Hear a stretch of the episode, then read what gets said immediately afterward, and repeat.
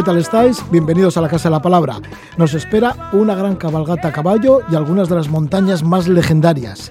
En esta nueva edición de la Casa de la Palabra vamos a ir tras la pista de Bucéfalo, el caballo predilecto de Alejandro Magno, con el que compartió aventuras y batallas.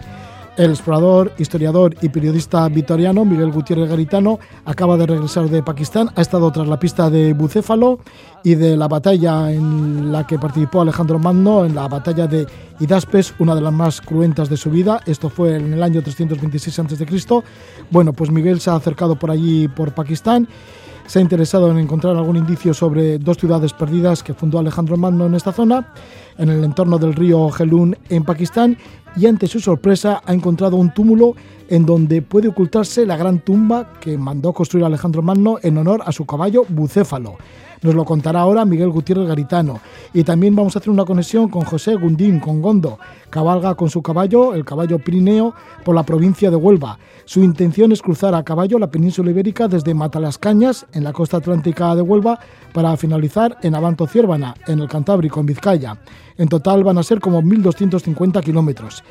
Salió el pasado lunes 17 de mayo y esta noche le vamos a localizar en Aracena. También estaremos con el montañero y el periodista Alfredo Merino. Acaba de publicar un libro, un libro muy elegantemente editado con el título de Atlas de Montañas Legendarias. Es un recorrido por las cimas más emblemáticas de la Tierra, una colección de iconos geográficos que muestran la profunda relación entre los seres humanos y las montañas. Este es el contenido de la Casa de la Palabra. Estamos ya con el explorador Miguel Gutiérrez Garitano.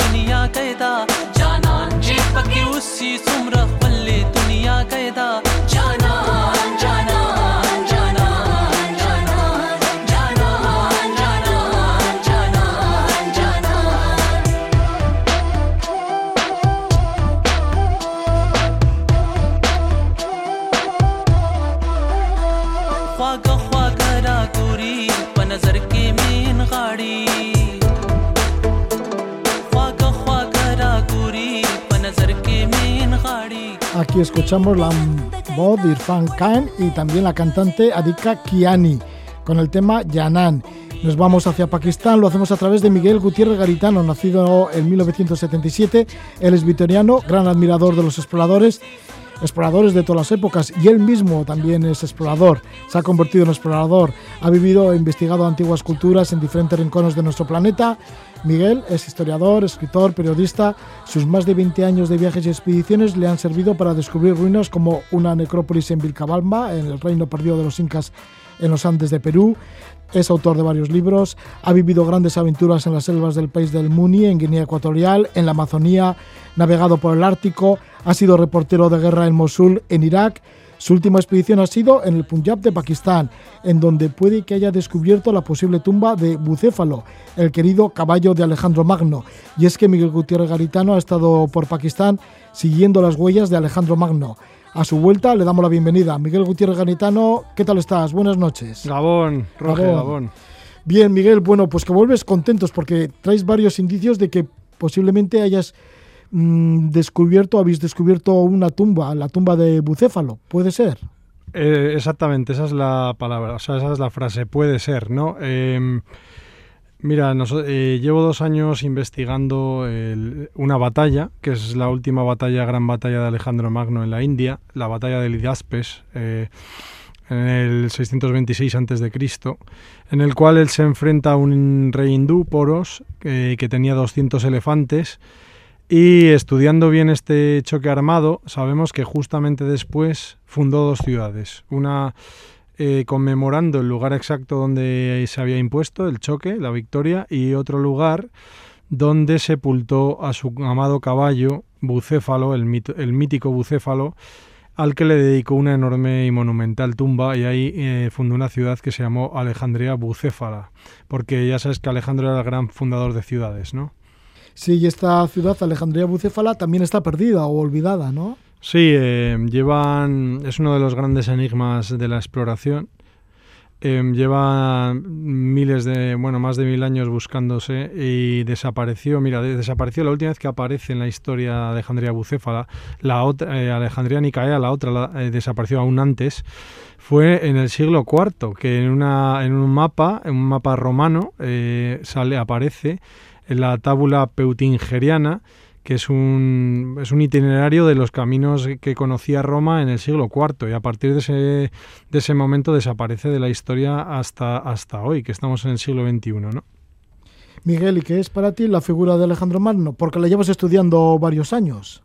Alejandro Magno no tiene parangón, no es muy difícil de juzgar según nuestros parámetros, eh, es un fenómeno humano realmente y yo leyendo mucho sobre él hay una cosa que me, que me dejaba absolutamente estupefacto y eh, mucha gente ha, pensado que Alejandro Magno quería formar un imperio, ¿no? que eso es eh, el helenístico, que lo consiguió, pero yo creo que no. Yo creo que Alejandro Magno quería crear una automitología. Alejandro Magno estaba obsesionado con los héroes de la mitología, Hércules, Aquiles.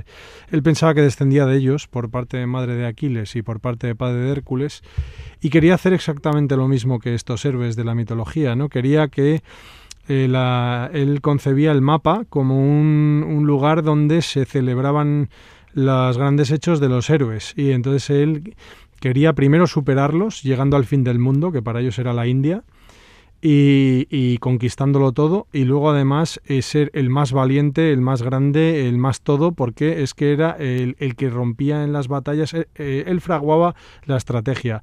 Él estaba en el momento álgido del combate, en el sitio clave, él era el primero en entrar.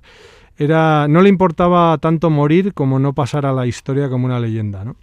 Alejandro Magno, que murió bastante joven, por cierto. Sí, con la edad de Jesucristo, de 33, 34 años creo que falleció a, su regreso de... Cuando, muere Bucéfalo, muere su caballo, después de años de conquistas, y al poco tiempo él se da la vuelta, es algo curioso, y ya termina su, su, su época de conquistas, y en ese momento Alejandro Magno ya eh, es un decaer hasta que muere, eh, no tarda mucho ya y fue una mente como muy abierta, ¿no? Y, además con ese afán de descubrir lo que era ignoto, porque fíjate, ya has dicho que para la época la India era como el fin del mundo, incluso igual sería parte de la mitología, existe o no existe. Exacto, para los griegos, eh, los, persas sí que habían conquistado un trozo y estaban en contacto con la India y sabían que existía, pero para los griegos no sabían bien ni si era real porque eh, en sus eh, leyendas solamente Dionisio y Hércules habían llegado a este lugar, ¿no? que son un dios y un héroe.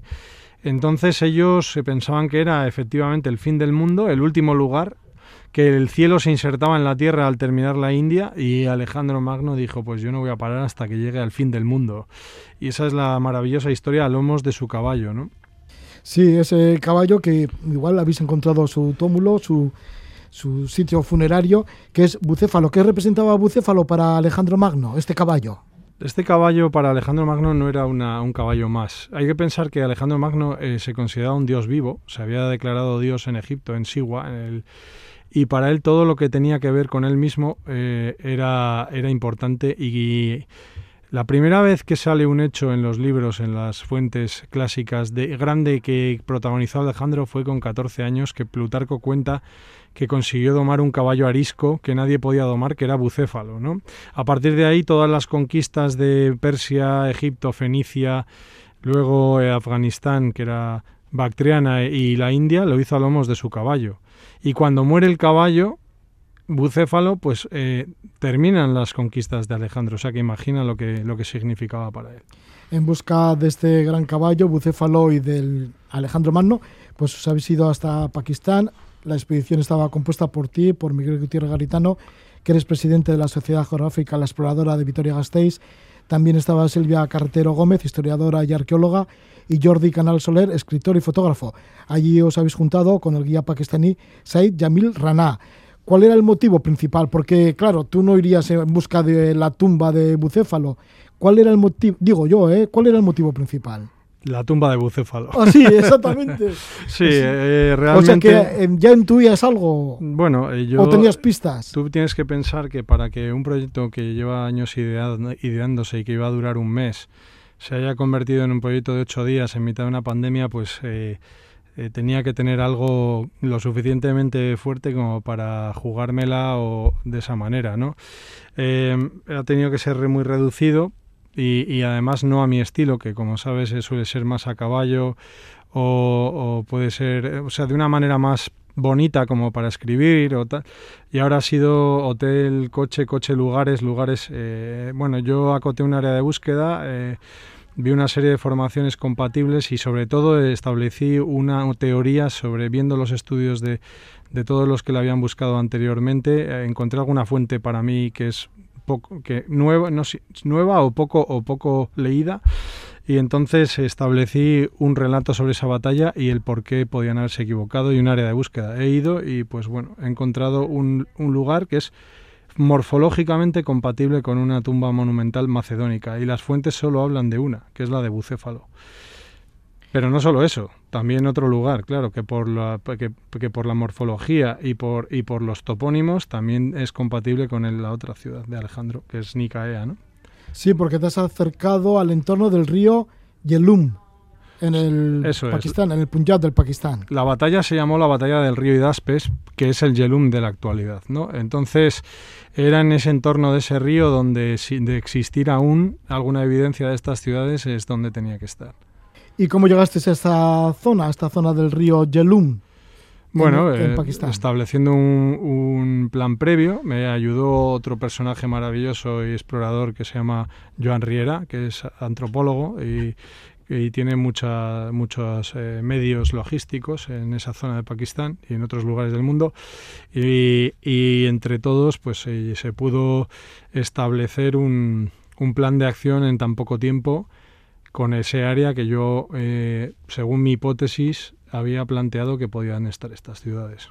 ¿Y cómo fue este descubrimiento? Este descubrimiento que, que te llevaron estas hipótesis que tenías. Pues fue un poco, fue un poco también de suerte, porque yo había marcado un posible lugar, eh, había visto por el satélite un lugar que me parecía un túmulo en una zona compatible con mi, con mi propia teoría, eh, que estaba a unos 7-8 kilómetros del, de este, del lugar donde realmente encontramos este, esta especie de túmulo, ¿no? Entonces, eh, bueno, recorrimos esas colinas, esos pueblos perdidos y no encontramos nada. Vimos que eran naturales, aunque tienen una forma muy caprichosa, que es lo que suele ocurrir. Pero habíamos encontrado cosas muy interesantes porque sí que encontramos los caminos antiguos de, por donde pasaban eh, en la antigüedad ¿no? y en la Edad Media eh, y no junto a cerca de las carreteras actuales, que también suele ocurrir. Y volviendo entre este lugar donde no estaba y otro, yo vi una, un muro de adobe pasando por la carretera. O sea, un muro de adobe enorme y no paramos, no paramos, me pareció algo increíble, dije, eso es muy raro, eso... Entonces por la noche, cuando ya habíamos parado de ese día de, lo que estábamos haciendo, pues miré otra vez el, satélite y vi el círculo perfecto de 130 metros de, de diámetro. Era un círculo perfecto. Entonces ya muy muy absolutamente emocionado porque me di cuenta que era algo.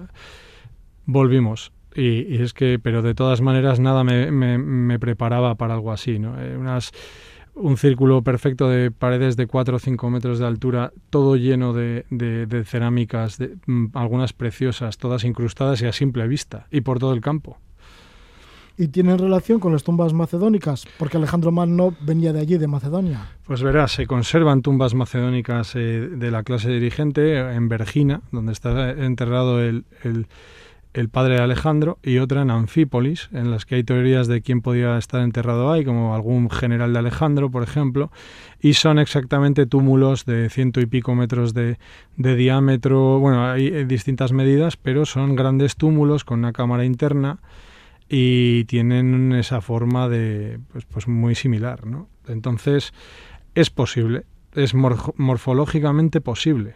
Es eh, lugar, por el lugar donde está y por la hipótesis y por el discurso es factible, pero hay que excavar. Y si hasta que no se excave no se va a poder saber si efectivamente. Pero la hipótesis es seria el estudio es serio y, y, la, y por la morfología es, es factible, es posible que lo sea. ¿Cómo te quedaste en ese momento cuando pensaste que sí podía ser realmente un túmulo de 100 metros de diámetro que correspondiera a la tumba de Bucéfalo? No, yo me quedé estupefacto porque lo que sé suficiente es para saber que es un yacimiento espectacular. Eso, eso lo tengo clarísimo. Eh, aún, si no es lo que yo pienso que es, ¿no? Eh, entonces estaba seguro de que estaba viendo algo magnífico y, y, fuera de serie. Y luego entonces me quedé maravillado. La verdad es que a partir de ese momento no sabía muy bien ni qué hacer, ¿no? Nos pusimos a grabar, a sacar fotos, y luego pues eh, hablar con los dueños del lugar, porque tiene una casa encima, este túmulo. Entonces salió el dueño, muy extrañado al verme dando vueltas a su casa, ¿no? Y hablé con él. Era un, pues un campesino. Eh, y me comentó pues que era una casa donde habían vivido unos Sikhs antes que él y que él pensaba que igual ellos habían construido esto. No hay que pensar que no saben de, historia y entonces bueno estoy hablando un rato con él y luego ya nos marchamos. Solo pudimos estar unas horas allí, no tampoco. Sí. ¿Ya has avisado a las autoridades? Sí, sí. Mandamos un comunicado eh, nada más llegar porque yo, yo no sabía que, lo que tenía entre manos, aunque yo lo sospechaba, ¿no? Entonces, bueno, pues, lo que sí es, enseñé mi material a gente que sí sabe. Lo que me dijeron es que efectivamente, eh, bueno, eh, primero que es factible esta, esta teoría, ¿no? Yo tengo un estudio hecho de, unos 40 folios con mi estudio previo y posterior.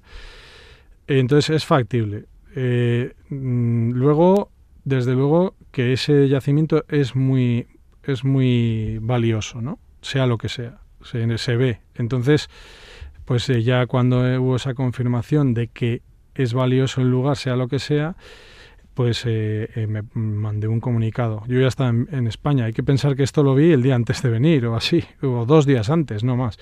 Y luego, y luego pues ya lo que he hecho es comunicarlo también a, las personas correctas que yo pienso que pueden contribuir a, preservar y a estudiar estos lugares.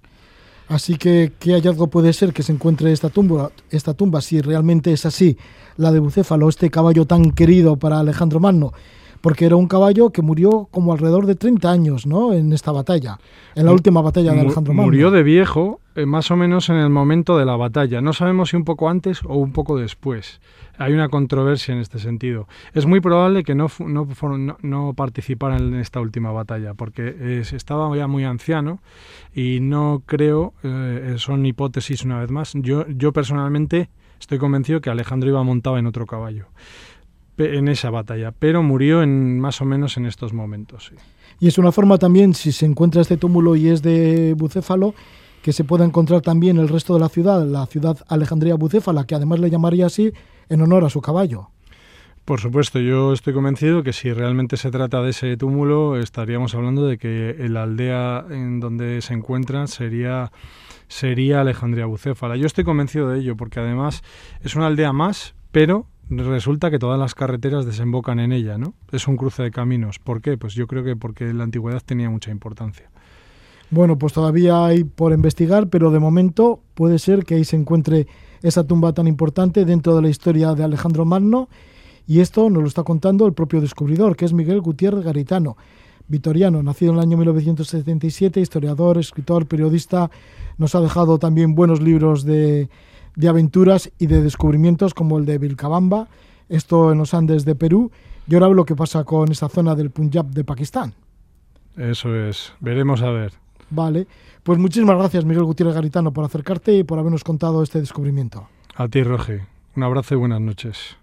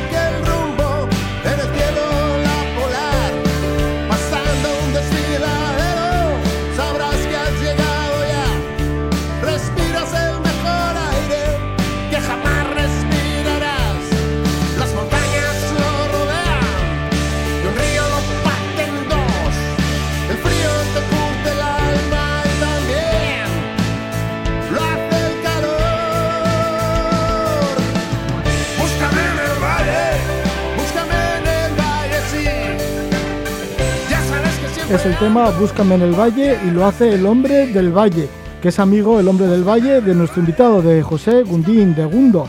Gundo, que es natural de Santurchi en Vizcaya y tiene una gran afición al caballo.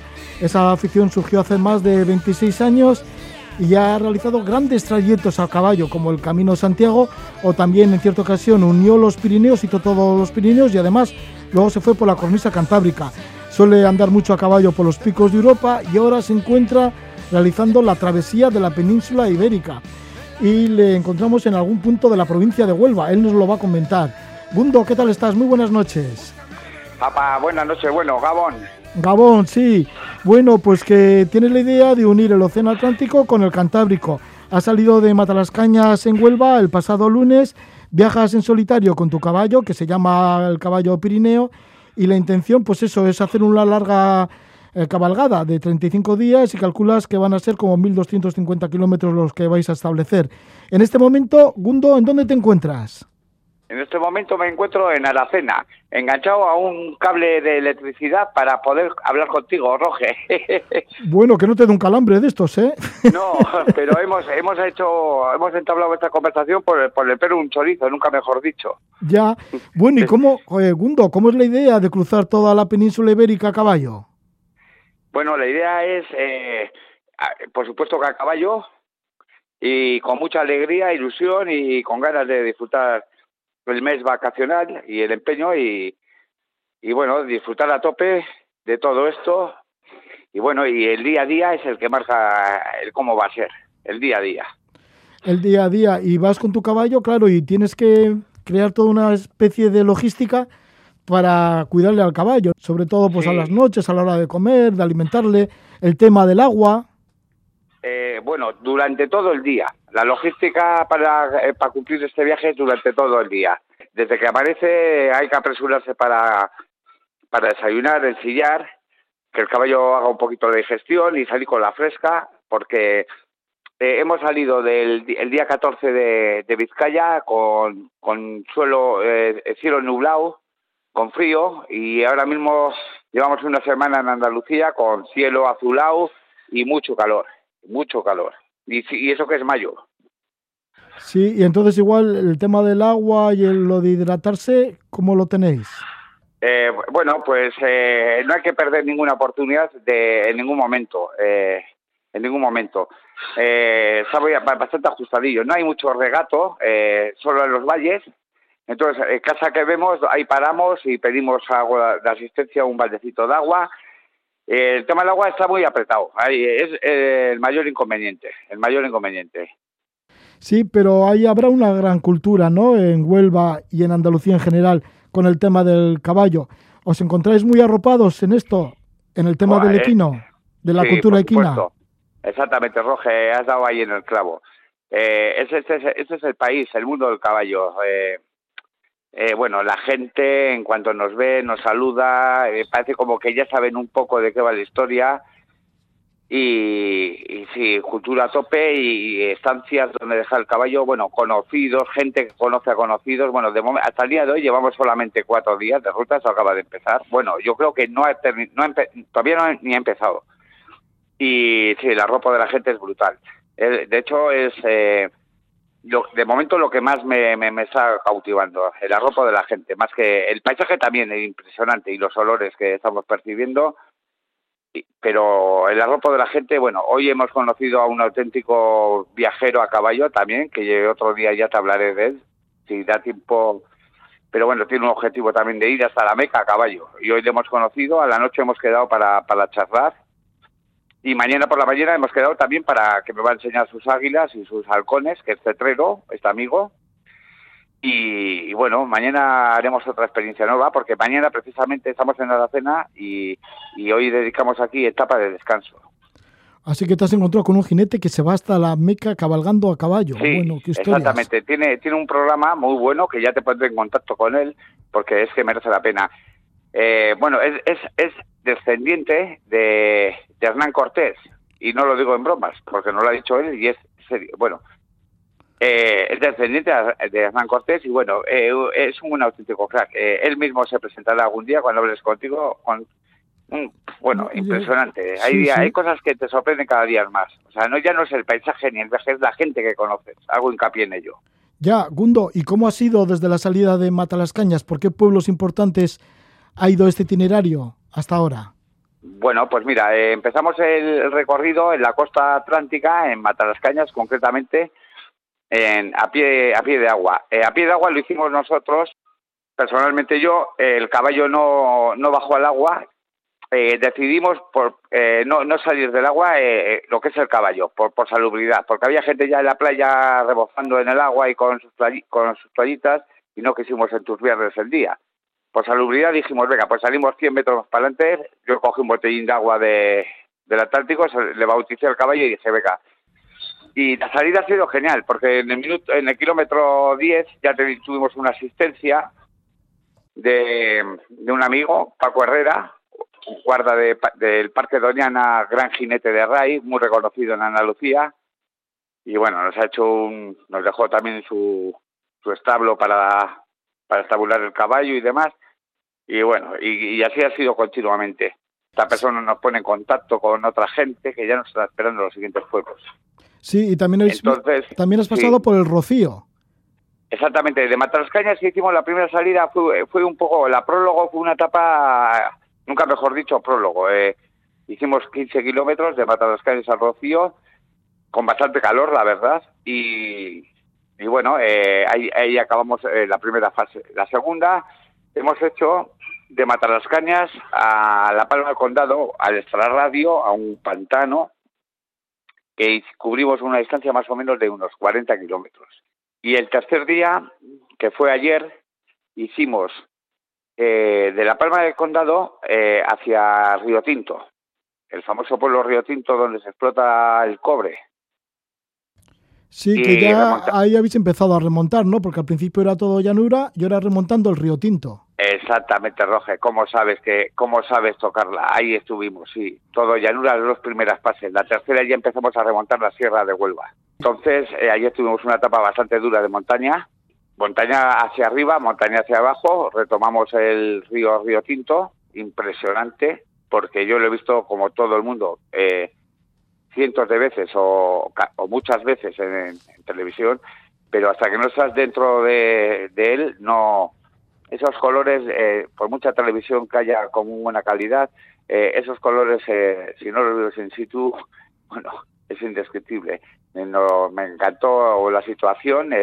terminamos la etapa en un buen sitio que se llama Río Tinto Pueblo y con una buena acogida. Incluso nos vino un, ayer a entrevistar un periódico que se ha enterado un poco de la historia que estamos cursando y, nos ha grabado un reportaje, eh, va a dar difusión a lo que estamos haciendo y bien, eh, ahí así acabamos la etapa ayer.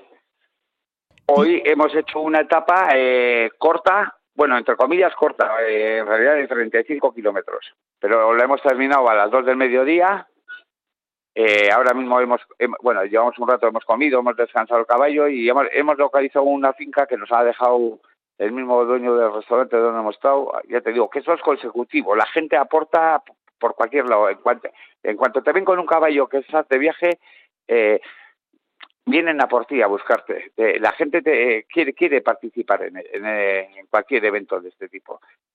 Y bueno, nos ha dejado una finca a la cual voy ahora mismo a dejar allí el caballo y descansaremos. Mañana también haremos etapa de descanso obligatoria aquí en Aracena, ¿eh? un pueblo con, mucha carisma y muchas cosas que enseñar.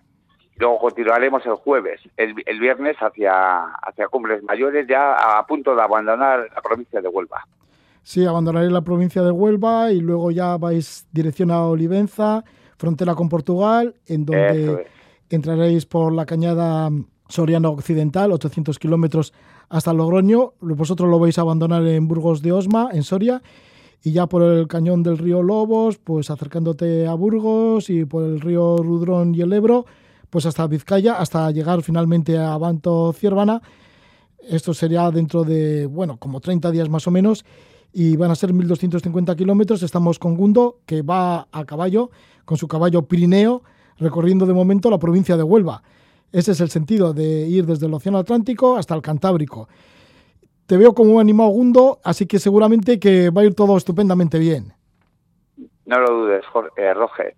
Eh, de hecho, parece que conoces el recorrido mejor que yo. ¿Has estado por aquí a caballo alguna vez o algo de eso? No, pero ayer hablamos y me lo comentaste tú todo, o sea que estoy informado. No tampoco. Sí, pues la verdad es que, que, estamos bastante ilusionados, la verdad. ¿eh? Hoy, por ejemplo, me has pillado en un momento crítico que estaba esperando tu llamada, pero por estos problemas que tenemos de, de cobertura y de baterías de móvil, porque claro, te voy a, voy a quiero hacer un, inciso en este aspecto. Eh, yo estoy intentando mediatizar este viaje a través de las redes sociales. Llevo una cámara GoPro y estoy subiendo a Facebook, a Instagram y a YouTube todo lo que puedo. Pero es una faceta nueva para mí, completamente nueva porque he empezado a aprenderla hace escasamente tres meses. Eh, en caballo no tienes eh, esa posibilidad de llevar, de portear mucho peso y de, cargar las baterías, etcétera. Me estoy innovando en este en este aspecto. Y ya te digo que hemos librado por el pelo de, por eso estoy un poquillo eh, alterado porque hemos librado la, entrevista por, por, muy poco, porque ahora mismo estoy en un, en un local con el móvil enchufado a un enchufe porque se acababa la batería. casualidades de la vida y eso que lo teníamos preparado para hablar hoy, pero pero esto es así el mundo caballo. No llevamos un maletero como en un coche que puede llevar un portátil, eh, puedes llevar baterías, eh, etcétera, etcétera. A caballo es muy diferente todo y el tiempo tienes que aprovecharlo muy bien. Madrugar para, para evitar el calor y siempre buscar los sitios donde el caballo pueda descansar con buena hierba y, agua y esos son los objetivos. Al final te olvidas un poco del otro mundo, que es el... Sí, Sí, el de a pie, ¿no? Ya que vas ahí como jinete en tu caballo, en Pirineo. Bueno, pues eh. muchas gracias por esta conexión, José Gundín Gundo. Esta es una entrevista que la hemos grabado, esto es al atardecer, para no molestarte a la noche, cuando se emite este programa, a la medianoche. Así que que vaya todo muy bien y a ver si hacemos alguna otra conexión, si te parece. No sé si dentro de una semana o dos semanas.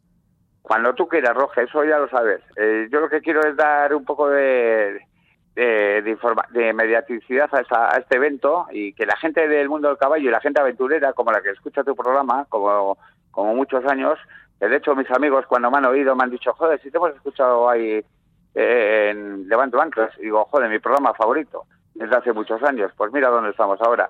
Yo lo que quiero es transmitir eh, las cosas como, como las estoy viviendo y como las estoy sintiendo. O sea, lo, yo creo que lo puedes palpar a través del teléfono. Vale, pues sí, sí que se palpa. Pues muchas gracias, Gundo, por estar con nosotros, que sí que te hemos entrevistado también en Levando Anclas. Bueno, y ahora aquí, esta noche, en la Casa de la Palabra. La Casa de la Palabra, sí, dime, dime. Sí, sí, pues muchas gracias por esta conexión, José Gundín Gundo. Esta conexión que la hacemos desde Aracena, en donde te encuentras ahora con tu caballo, con la intención de ir desde Huelva, pues hasta Vizcaya, a caballo, poquito a poco. Vale, pues hasta dentro de unos días, que volvemos a estar contigo. Venga, Roge. Ánimo, Gundo. contigo. Venga, Gur. Agur. Nosotros continuamos aquí en la Casa de la Palabra y ahora estamos con Alfredo Merino, que nos va a hablar de su libro Atlas de Montañas Legendarias.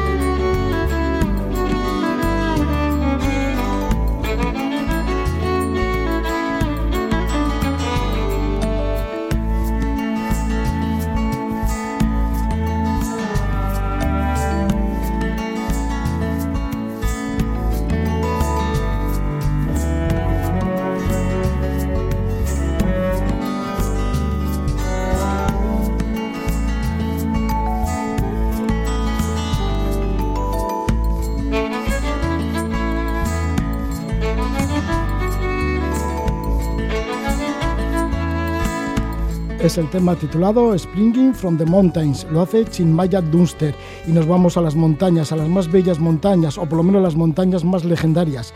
Así tenemos un libro, un precioso libro con el título de Atlas de Montañas Legendarias.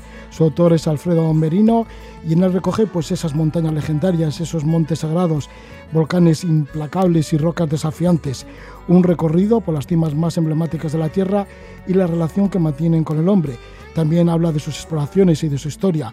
Montañas, en total 35 de ellas, de los seis continentes. Estamos con Alfredo Merino. Buenas noches, Alfredo. Buenas noches, Roger y oyentes de ese fantástico programa de radio. Alfredo, que eres fotoperiodista, nacido en Madrid en el año 1958, guía de alta montaña, escritor especializado tanto en montaña como en medio ambiente. Tu afición a la montaña te la inculcaron tus padres, que ya eran montañeros, así que desde muy pequeñito estás en la montaña, con 16 y 17 años ya hacías escalada.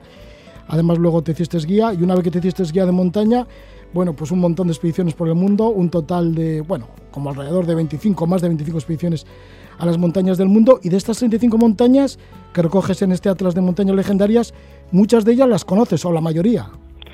Pues sí, he tenido la inmensa fortuna y con lo que tú has dicho y lo que yo digo ahora, estoy dando unas pistas que los que somos coquetos, rojeros, nos gustas. Eh, lo viejo que soy. sí, he tenido la inmensa fortuna de visitar y de conocer de primera mano la mayor parte de las montañas que recojo en este, en este Atlas, junto con otras muchas cercanas o no tanto, y ha sido lo, lo más, lo más interesante de todo. Alfredo, también eres conocido como divulgador del conocimiento de las montañas pues a través de charlas y también de libros, porque entre, entre ellos hay algunos enciclopédicos como Everest, 50 años de escalada, misterios y tragedias. Y ahora este libro también, que bueno, que es un libro pues para tenerlo siempre de cabecera. Bueno, es un libro que le yo lo, he escrito, yo, lo he sacado, lo, lo, he pensado eh, con un, con un doble, doble interés, una doble finalidad. En primer lugar, pues que les recuerde o les enseñe a los amantes de las montañas, a los montañeros, a los que les gusta o a los que les resultan evocadoras, eh, cosas que no saben o que están olvidadas, pero también eh, a los que no han tenido la la suerte, yo podría decir que la suerte, de visitar estas montañas y las ven allí y las contemplan como una posibilidad, pues que vean eh, el mundo tan fantástico y elevado, no solo geográficamente, sino cultural y místico, que es el mundo de las montañas. Alfredo, ¿era una idea que te rondaba desde hace mucho recopilar esas montañas que tanto quieres? Pues mira, es una idea que desde que empecé a pisar más allá de las fronteras, incluso dentro de las fronteras, porque aquí hay también unas cuantas en nuestra geografía, hay algunas montañas montañas míticas y legendarias y si no pues que nos asomemos al Gorbea o al Amboto pues, pues sin ir más lejos. Pero bueno pues sí eso lo tenía en la lo tenía en la cabeza desde hace muchísimo tiempo pero no encontraba no encontraba el momento, eh, estás todo el día de viaje, estás todo el día trabajando, el día a día te puede, hasta que una fatalidad en mi vida me, me hizo parar, tuve una enfermedad y ya en la recuperación en mi casa y esperando volver a salir a las montañas. Como no podía hacerlo, decidí visitarlas a través de, de, mi pensamiento, a través de mis recuerdos y a través de una escritura para luego comentárselo, que lo leyeran el resto de personas. Sí, porque claro, está tu propia experiencia, pero sobre todo hay mucha documentación de cada una de las montañas de las que hablas. Bueno, sí, eh, realmente a mí me, atraen las montañas, por supuesto, subirlas eh, de, las más diversas maneras, con unos esquís en verano, dando un paseo, por supuesto, escalando. Pero al mismo tiempo las montañas... Eh, cuando tú las quieres, quieres saber más de ellas. Y este ha sido algo que a mí me ha movido a mover, a, investigar, a leer muchísimo, una información que estaba fragmentada, que muchas veces, eh, ahora ya la va viendo, por suerte, España es un país muy abierto, pero hace unos cuantos años era mucho más difícil, tenías que recurrir a fuentes de fuera de nuestro país, de nuestro territorio, y todas esas las iba destilando en mi interior y iban dejando un, pues, un pozo que, bueno, pues se ha materializado en este libro. Sí, y ahí está todas esas montañas que, como dices en las primeras líneas, tiene estas montañas y muchas en general, bueno, la mayoría de las montañas pues tienen esa influencia, esa inspiración y esa fuerza, ¿no? Esa energía que tienen las montañas. Pues sí, se ha dicho, es una metáfora por todos conocida, muy sencilla y muy elemental, que la vida es como el subir una montaña, pero ciertamente es así. Eh, las montañas eh, nos dan una referencia vital, nos dan eh, las pautas para un camino que muchas veces tiene grandes dificultades, en el cual puedes caer si no las afrontas de una manera conveniente, pero que al final tienes la inmensa satisfacción de haber conseguido cumplir tu reto, que en este caso es subir una montaña.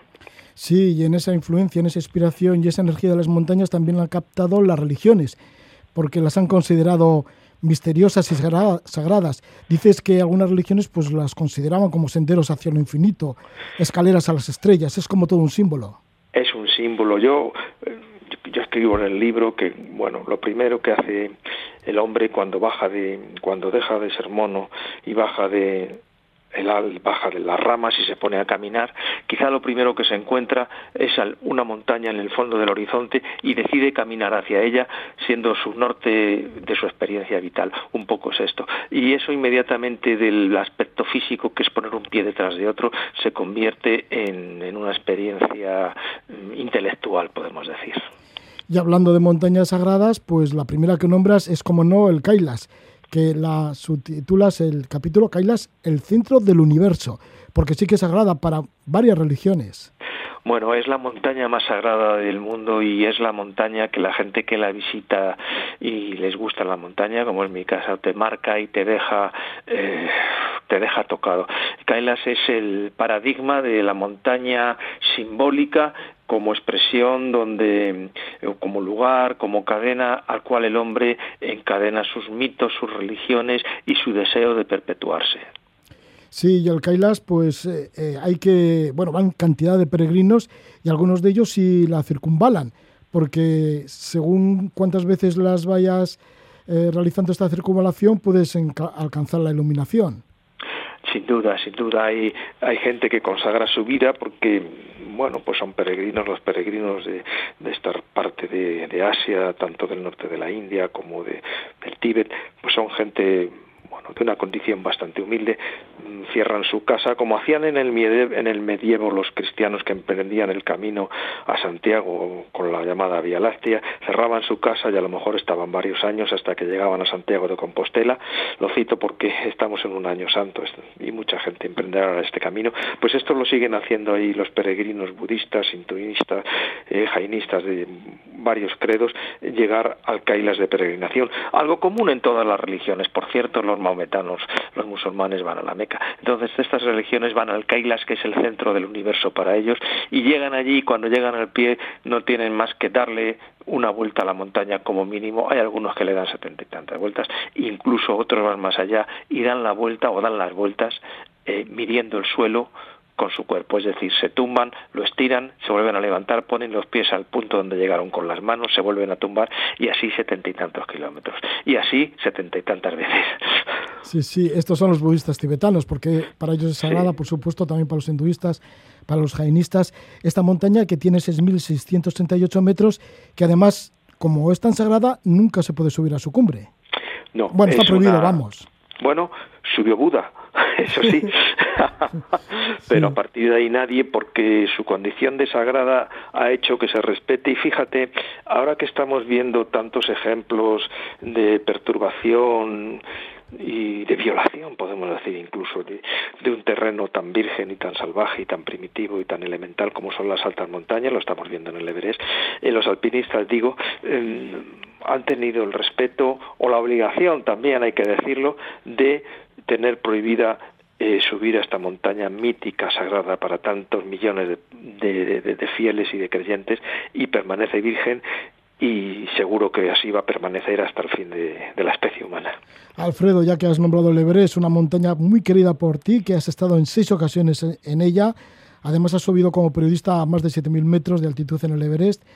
Mm, ¿Qué representa el Everest y qué escribe sobre el Everest en este libro de montañas legendarias? Bueno, el Everest sí tienes toda la razón, es algo que ha estado, es una montaña que por su condición de ser la más alta, eh, es el gancho, es el atractivo más eh, absoluto y total que hay para la gente de la montaña. Yo he estado allí en varias ocasiones, en una de ellas conseguí por primera vez en la historia mandar una crónica desde el Collado Norte a 7.100 metros con unos equipos que no son los móviles de ahora. Mi equipo lo puedo recordar, pesaba 18 kilos, no está nada mal el peso este comparado con un móvil, pero bueno, a lo que vamos, el Everest, pues eh, tiene un, una atracción tal que ahora se ha convertido, por desgracia, para como opinan los puristas, para la propia montaña por su contaminación y por su perturbación de su espíritu y de su mística en un parque de aventuras de adinerados que quieren subir a su cumbre sea como sea. Incluso este año lo estamos viendo, esta temporada que acaba estos días, estamos viendo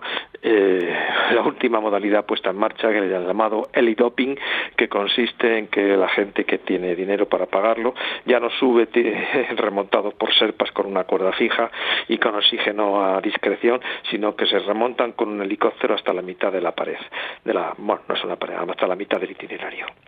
Sí, titulas tu capítulo sobre el Everest, el de Parque de Atracciones del Alpinismo. Y mira, el Everest, que igual se asemeja también en algunos aspectos al Monte Vinson, que también lo nombras en tu libro, el Everest en Asia, por supuesto, en el Himalaya, y el Monte Vinson en la Antártida. Y ambos igual tienen, por lo que acabas de comentar, mm, que ver con el que, por ejemplo, en el Vinson dices que es la montaña con mayor número de millonarios. Pues... Y el Everest igual también, ¿no? Bueno, el Everest, por supuesto. Mira, yo te puedo dar un dato que yo creo que es conocido, pero no estaría de mal recordarlo.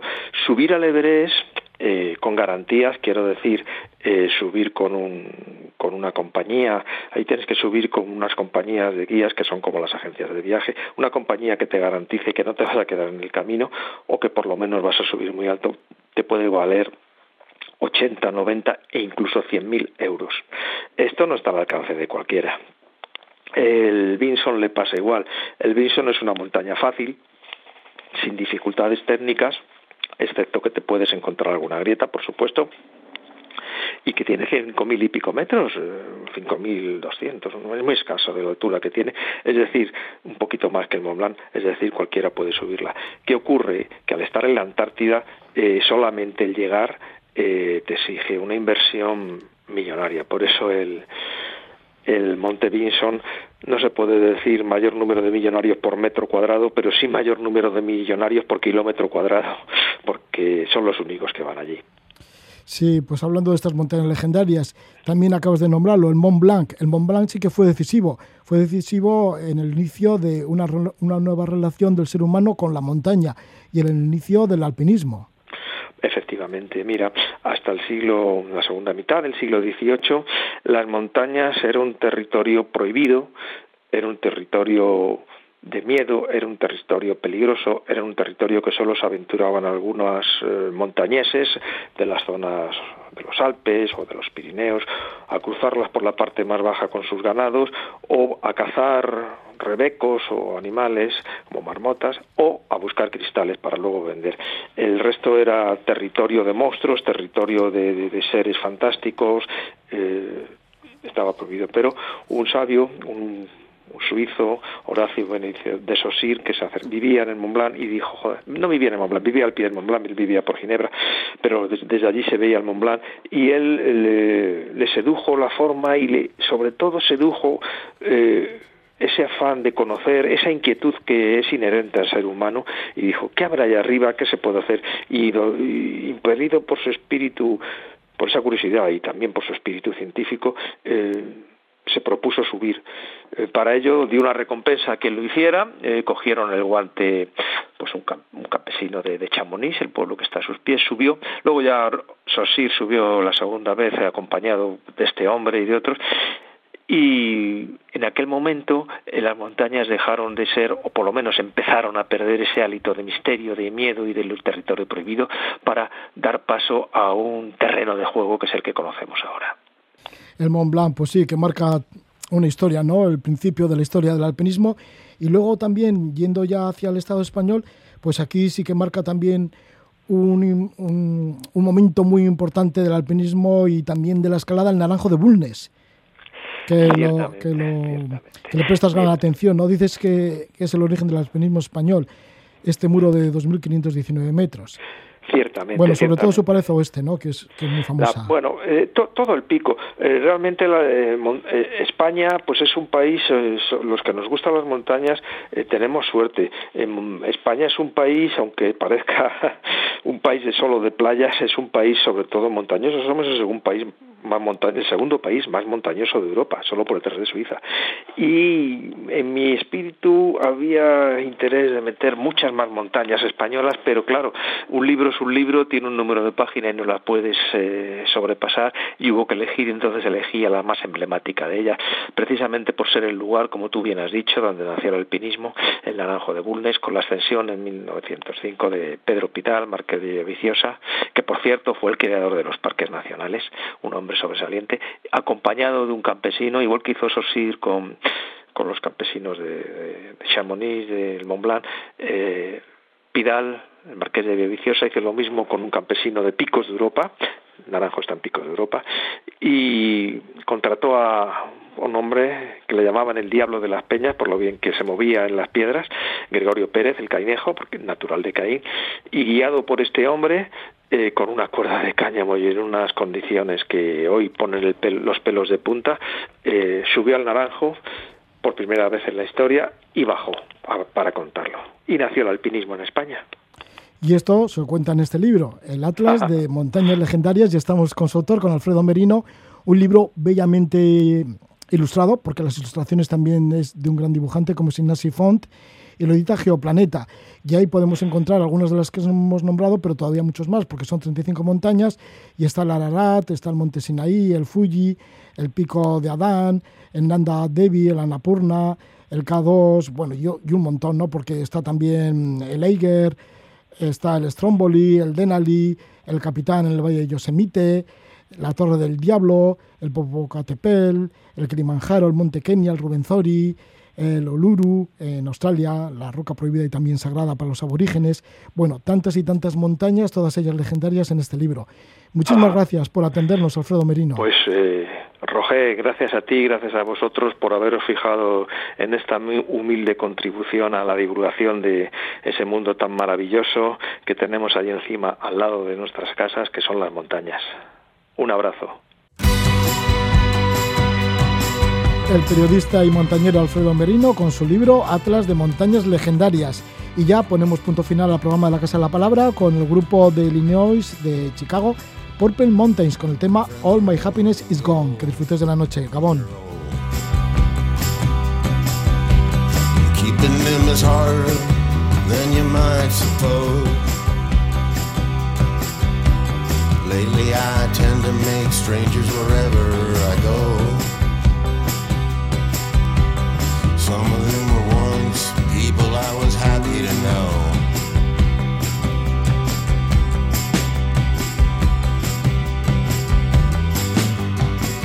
Mounting mileage on the dash, double darkness falling fast. I keep stressing, pressing on. Deep down, some substratum Feels like something really wrong has happened. I confess I'm barely